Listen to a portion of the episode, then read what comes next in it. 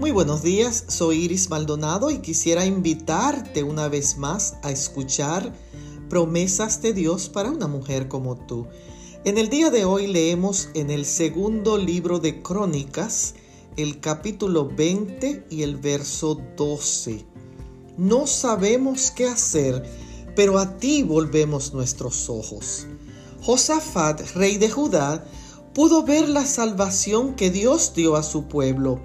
Pero cuando los moabitas, los amonitas y los del monte Seir venían a atacarlos, llamó al pueblo a orar y ayunar y recordaron cómo Dios los salvó en el pasado.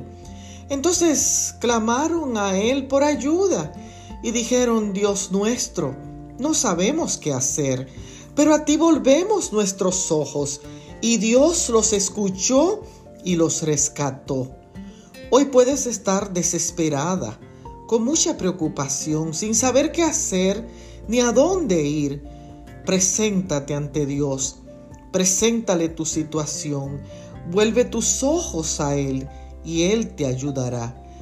¿No tienes trabajo? Vuelve tus ojos a Él. ¿Tiene problemas de finanzas? Vuelve tus ojos a Él.